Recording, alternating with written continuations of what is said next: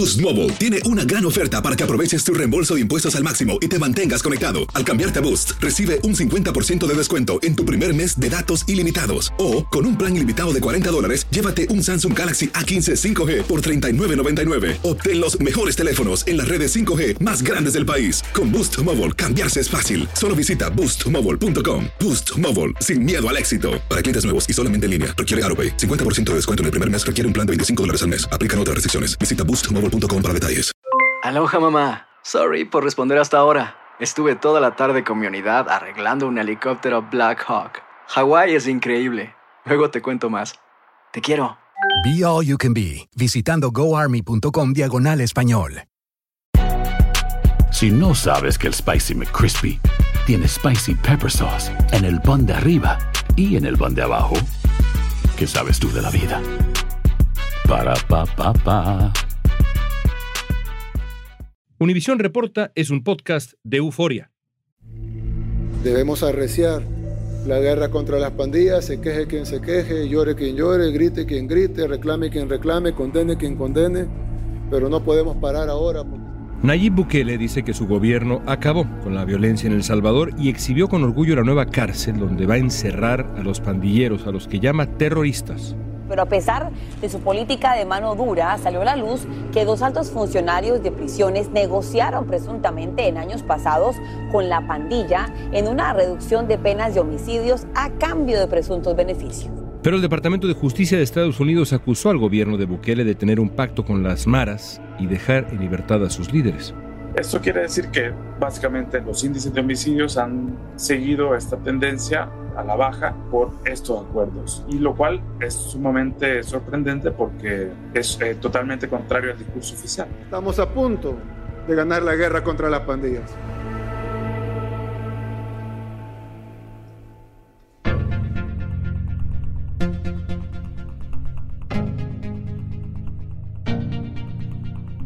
Celia Medrano fue directora de la Comisión de Derechos Humanos del Salvador y coordinadora general de la Comisión para la Defensa de los Derechos Humanos en Centroamérica.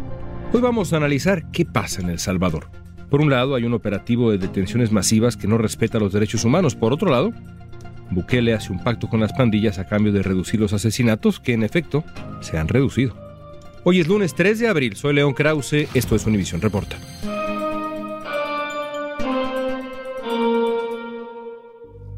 Comencemos hablando sobre Nayib Bukele, quien asumió su cargo como presidente de El Salvador en 2019 y declaró esta guerra contra las pandillas en marzo de 2022. ¿Por qué lo hizo? Hay que hablar eh, de dos versiones con respecto a ese tema. La primera, que es la que se ha difundido, oficialmente y aún se mantiene, que es la que considera el gobierno del actual presidente de El Salvador y su asamblea legislativa, la cual es mayoritaria a su favor y obedece las instrucciones y los lineamientos de los grupos de poder que controlan Casa Presidencial, señalan que a partir de marzo, 27 de marzo del año pasado, se generó una alza muy fuerte de homicidios. Tuvimos que sufrir en El Salvador, en el país, la muerte de 82 personas en tan solo tres días. En ese marco, la constitución de El Salvador, la Carta Magna, admite que en situaciones de emergencia, de calamidad, de desorden, de un nivel muy alto de inestabilidad social, se pueda echar mano de un recurso que es en esta constitución salvadoreña y en la de cualquier otro país donde esté contemplado hacerlo, una medida excepcional. Por eso se llama régimen de excepción. La Asamblea Legislativa tomó la decisión de decretar un régimen de excepción en función de la constitución salvadoreña, señalando que el asesinato de 82 personas era una calamidad social, era una situación de emergencia que ameritaba esa acción extraordinaria. Actualmente, después de un año de prórrogas consecutivas de este régimen, yo tengo que señalar de que es un régimen, pero no es un régimen de excepción. A un año de vigencia constante, de vigencia permanente, no tiene nada de excepcionalidad, pero sí tiene mucho de régimen. Y estamos viendo en este periodo la detención de miles y miles de personas en El Salvador que hemos tocado en Univisión Reporta en otro momento. Pero otra de las conclusiones de este proceso en tierra salvadoreña ha sido la edificación de una enorme cárcel. Hay quien dice incluso la más grande de las Américas. ¿Cómo es esa cárcel? No la conocemos. Esta gestión gubernamental se ha caracterizado, además del lenguaje grandilocuente, de que tenemos los proyectos más grandes de la región, la biblioteca más grande de América Latina, el hospital más grande del continente. También tenemos en el discurso, en la narrativa oficialista, tenemos la cárcel más grande de América Latina. Es una vergüenza, hay que decirlo, que no hablemos de escuelas, que no hablemos de universidades y que nos jactemos en El Salvador de tener la cárcel más grande. Hay que decir tres cosas muy rápido.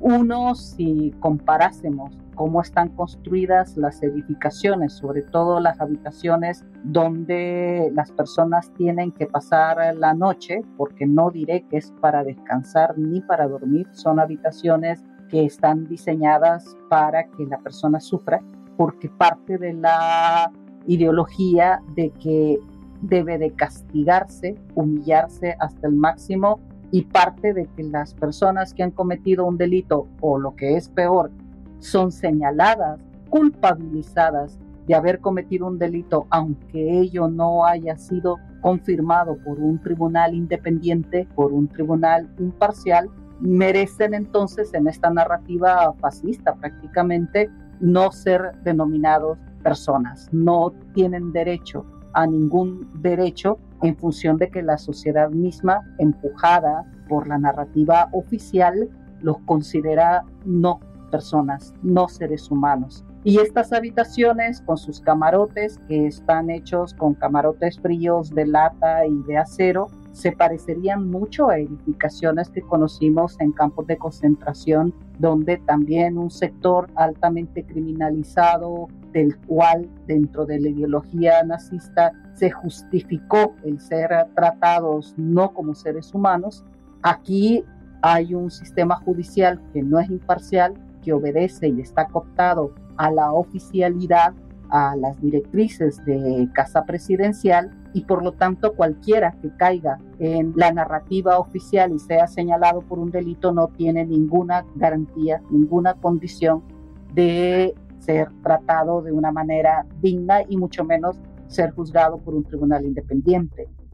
Se desata la controversia en redes sociales ya que el gobierno salvadoreño de Nayib Bukele publicó fuertes imágenes de traslado de pandilleros de la Mara Salvatrucha a una nueva prisión de máxima seguridad el centro de confinamiento del terrorismo tiene capacidad para albergar a más de 40.000 personas. En cada celda caben más de 100 prisioneros y solo cuentan con dos lavabos, dos inodoros y láminas de hierro sin colchonetas para dormir. Sí, antes tenían a los pandilleros con prostitutas, con PlayStation, con pantallas, con drogas, con teléfonos, con celulares, con computadoras y a los custodios y a los soldados y los, los tenían durmiendo en el suelo, los tenían al revés. Además, los reos no pueden hacer llamadas telefónicas para evitar que tengan contacto con el exterior. No estamos combatiendo angelitos, estamos combatiendo al mismo demonio. En esta megacárcel, los reos enfrentan condiciones extremas que ya nos describías. Por ejemplo, no pueden tener comunicaciones telefónicas con el exterior, hay celdas con dos lavabos e inodoros solamente, y hay celdas de aislamiento extremo, sin luz su uso es, ¿cómo lo llamaríamos? Inhumano, de acuerdo con los derechos humanos. ¿Cómo describirías las condiciones que conocemos dentro de esta cárcel, incluida esta condición de aislamiento extremo sin acceso a la luz del sol? es la primera medida. La cárcel, la mega cárcel, como se le llama, es un símbolo de eso. Es un símbolo de populismo punitivo, es un símbolo de la narrativa de que violar derechos humanos es necesario para garantizar la seguridad, entre comillas, de las buenas personas, de los buenos ciudadanos. El relator de Naciones Unidas contra la tortura habla de ámbitos de tortura, de espacios que son favorables a los malos tratos inhumanos, crueles y degradantes contra las personas. La megacárcel, hasta donde la hemos visto en las fotografías y en el discurso y la narrativa oficial, es un símbolo, un monumento a generar y fortalecer de que solo puede la sociedad sentirse satisfecha si ve que quienes le han causado daño o quienes están acusados de causar un daño estarán pagando y sufriendo durante toda su vida en instalaciones que no están hechas con la finalidad de la readaptación social, sino que están hechas para humillar, castigar y como el relator de Naciones Unidas contra la tortura lo diría, están construidas como un ámbito, un espacio favorable a malos tratos e incluso la práctica de la tortura. La llamada cárcel más grande de América fue construida en apenas siete meses. Los detalles de cómo la construyeron permanecen en régimen de reserva por el gobierno de El Salvador. Esto significa que no serán públicos durante los próximos dos años, al menos. El primer grupo de 2.000 presuntos pandilleros fue llevado a principios del mes de febrero a la cárcel. El traslado fue anunciado por un tuit de Bukele en el que incluyó un video en el que se veía a algunos pandilleros esposados de pies y manos. ¿Un reo acusado de homicidio tiene los mismos derechos humanos que un ciudadano inocente? Lo vamos a analizar al regresar.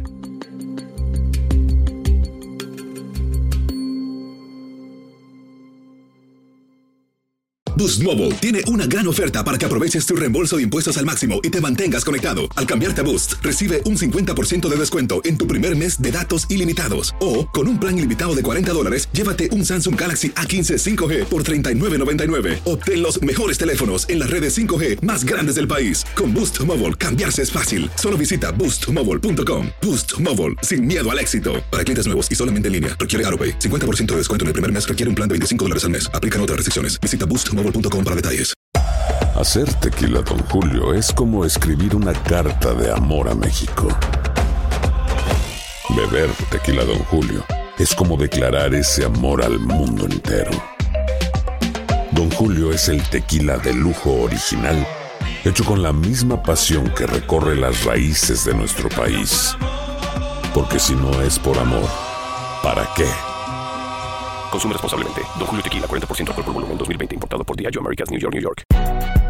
Si no sabes que el Spicy McCrispy tiene Spicy Pepper Sauce en el pan de arriba y en el pan de abajo, ¿qué sabes tú de la vida?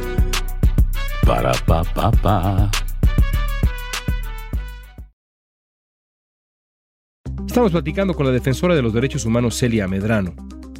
Y el gobierno de El Salvador dejó en libertad a más de 3.000 personas que fueron encarceladas durante el llamado régimen de excepción decretado por el presidente Nayib Bukele. De las 61.000 personas que han sido arrestadas en El Salvador durante la guerra contra las pandillas, fueron liberadas 3.000, según cifras oficiales. La razón fue que no se encontraron pruebas que los relacionaran con las maras. Estamos realizando todo el trabajo necesario precisamente para poder ir sacando a aquellos que estaban en algún momento, en el momento equivocado.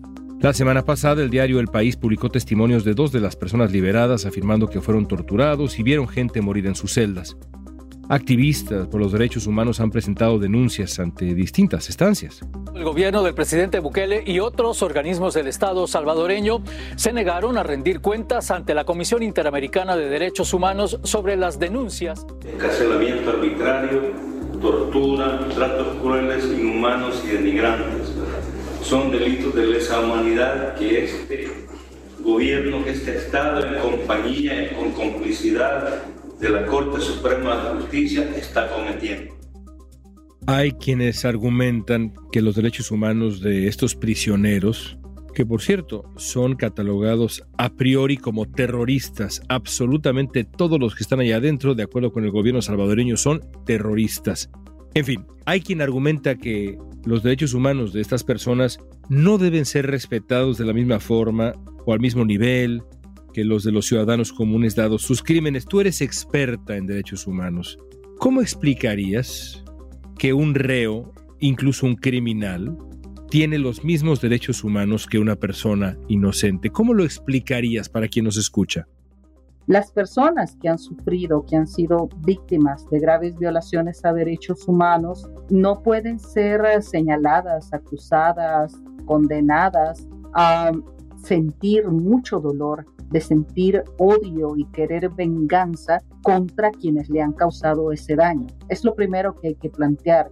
Creo que es un error el querer aleccionar a personas que han vivido situaciones horrorosas como las que se han vivido en este país, pretendiendo hacerlas de manera obligada a entender de que cualquier ser humano tiene derecho a tener derechos. No obstante, donde tiene que hacerse el señalamiento es en las autoridades, es en los funcionarios, es en los estados, en los gobiernos que no pueden asusar esos sentimientos desde una lógica de populismo punitivo para que la gente celebre estas acciones porque al final de cuentas, si las personas justifican que a otros, a otras, se les violen derechos humanos, no está haciéndose otra cosa que abriendo la puerta para permitir que a mí, tarde o temprano, me violen los derechos humanos también.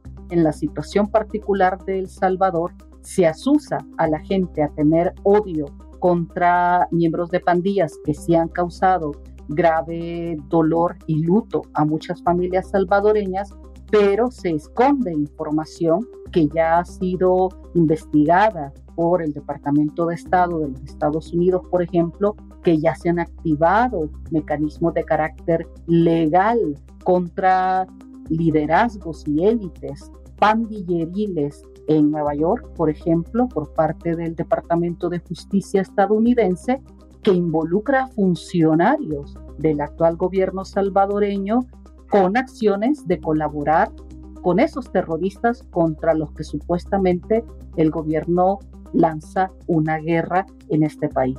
¿Cómo explicarle a la gente que ha sufrido estos flagelos que funcionarios de este gobierno también son responsables de acciones que terminan señaladas por el Departamento de Justicia de los Estados Unidos como colaboración con terroristas por haber negociado con estos grupos. Y a las víctimas hay que entender una cosa. Empecé esta conversación hablando de 82 muertes en tan solo tres días, lo que supuestamente originó este régimen permanente de violación a derechos humanos.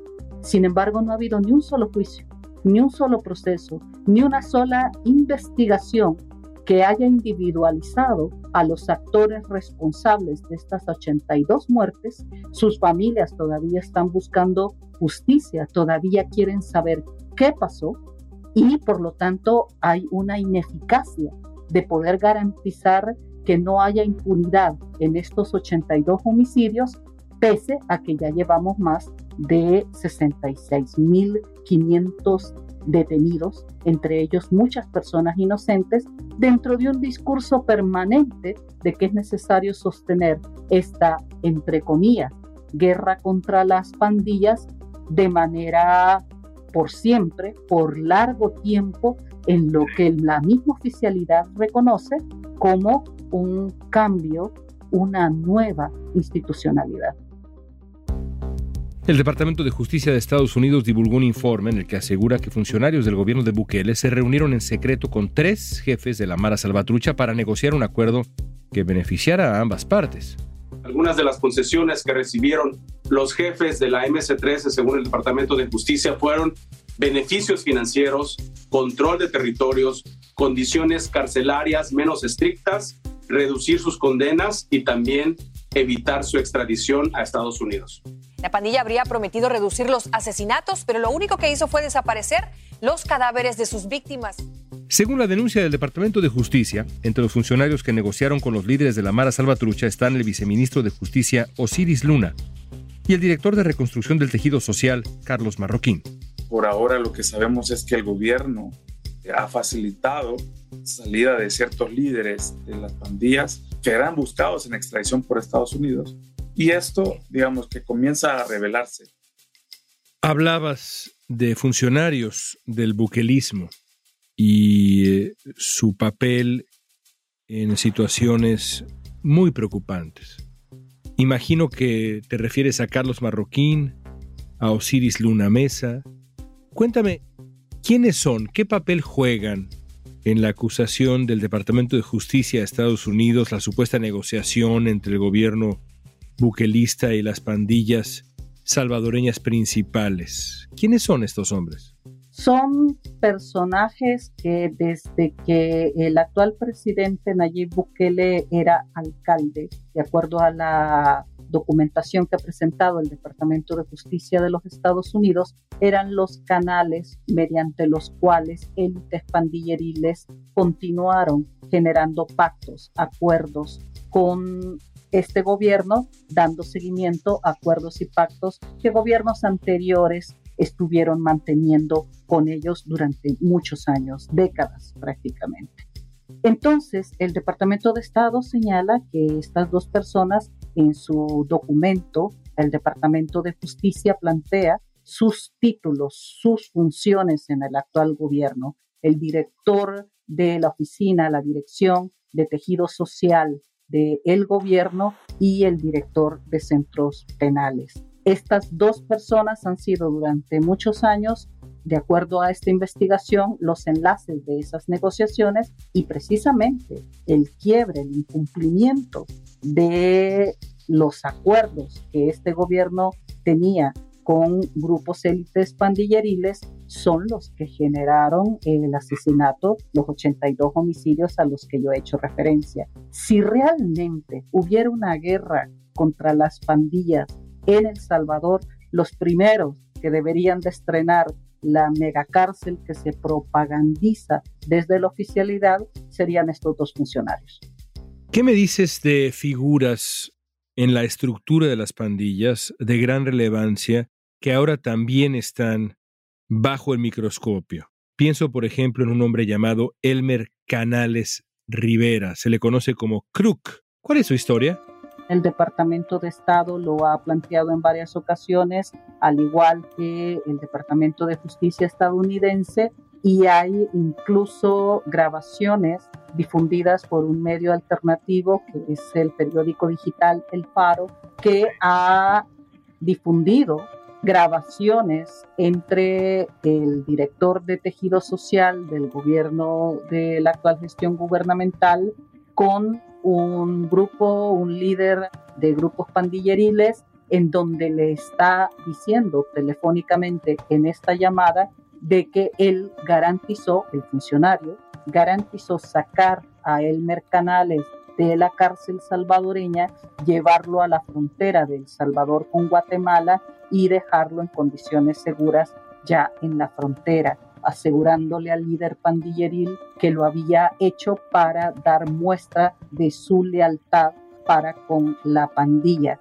Estas grabaciones han sido circuladas, son conocidas internacionalmente. Oficialmente el gobierno salvadoreño no ha planteado una posición clara al respecto, aunque sí muchos de sus seguidores. Y es un personaje que participó activamente en esos acuerdos en donde las pandillas bajaron el número de homicidios diarios a cambio de una serie de concesiones dentro de las cárceles, pero también la diferencia entre gobiernos anteriores que tuvieron estos pactos con estos grupos y el gobierno actual sería una escala aún mayor porque empezaron a cederse a cargos, eh, puestos claves ya dentro de la institucionalidad, dentro de las estructuras estatales. Y el Mercanales es uno de los líderes de estos grupos que fue los que dirigieron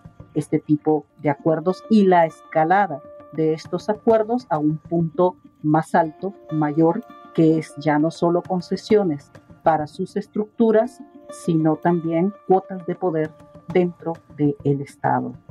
Según la acusación de los fiscales estadounidenses, Elmer Canales fue liberado por el gobierno de Bukele, aunque cumplía una condena por homicidio y Estados Unidos había solicitado su extradición. La Embajada de Estados Unidos en El Salvador denunció que la liberación ocurrió en circunstancias poco claras y pidió explicaciones al gobierno salvadoreño, sin respuesta. Canales ahora se esconde en la Ciudad de México. El régimen de excepción es una herramienta para mantener la seguridad, para cuidar la vida de la mayoría de salvadoreños. Hay más seguridad, ando más tranquilo, puedo salir a caminar. Bueno, yo salgo a caminar todas las noches con mis hijos pequeños, toda la colonia. Y antes no podía. Nos has descrito con mucha elocuencia lo que se vive en El Salvador. Nos has descrito también esta megacárcel que ha sido, pues, tan escandalosa, por lo menos hacia afuera de las fronteras salvadoreñas, porque hacia adentro la realidad es que el presidente Bukele es notablemente popular. Hay pocos presidentes más populares que Nayib Bukele. A pesar de estas flagrantes violaciones a los derechos humanos que nos has descrito tú, quizá por estas violaciones es popular Bukele. ¿Cómo explicas hoy por hoy su popularidad? Pienso que es una popularidad labrada a partir del engaño.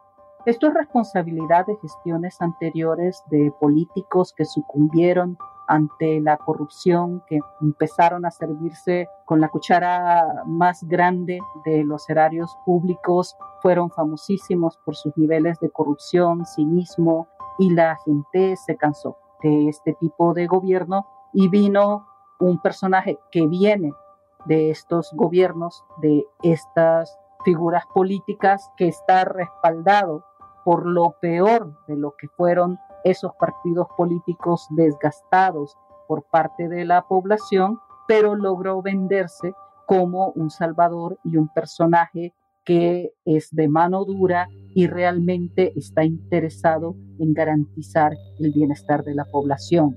Y hay varios elementos que hacen que esta popularidad dure y aunque ha disminuido un poco cada año, para cuatro años de gobierno es de los niveles más altos vividos en este país y en la región. Es cierto que hay territorios donde ya la población puede respirar mejor y no le importa hoy por hoy y no podemos culpar a la gente por eso si eso será sostenible o no. Están dispuestos a disfrutarlo mientras dure y poco importará si eso implica sacrificar derechos, importará hasta que vaya creciendo el número de personas que están sufriendo las violaciones a esos derechos. Los procesos serán muy lentos y creo que ah, el actual presidente y los grupos de poder que lo respaldan tienen la fuerza suficiente para una reelección presidencial ilegal, inconstitucional, pero que puede ser respaldada aún por buena parte de la población. El régimen de excepción precisamente se ha convertido en la principal carta electoral para esa reelección. Qué situación. Celia, muchísimas gracias por tu tiempo, un placer escucharte. Gracias. Mucho gusto, nos vemos en otra ocasión.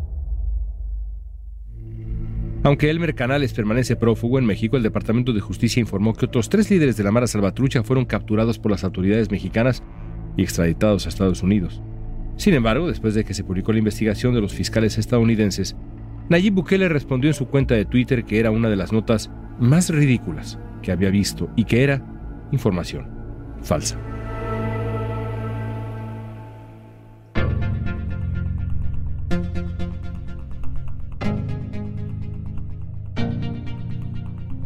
Esta pregunta es para ti. ¿Tú respaldas o rechazas las medidas que ha tomado Nayib Bukele en El Salvador? Y puedes opinar, si eres salvadoreño por supuesto, pero también si no lo eres, piensa en esas medidas en tu país. ¿Las respaldarías o las rechazarías? Usa la etiqueta Univisión Reporta en redes sociales. Cuéntanos, danos tu opinión. en Facebook, Instagram, Twitter o TikTok. Escuchaste Univisión Reporta. Si te gustó este episodio, síguenos y compártelo con otros. En la producción ejecutiva, Olivia Liendo. Producción de contenido, Milis Supan. Asistencia de producción, Natalia López y Waleska Mansi. Booking, Soía González. Música original de Carlos Jorge García, Luis Daniel González y Jorge González. Soy León Krause, gracias por escuchar Univisión Reporta.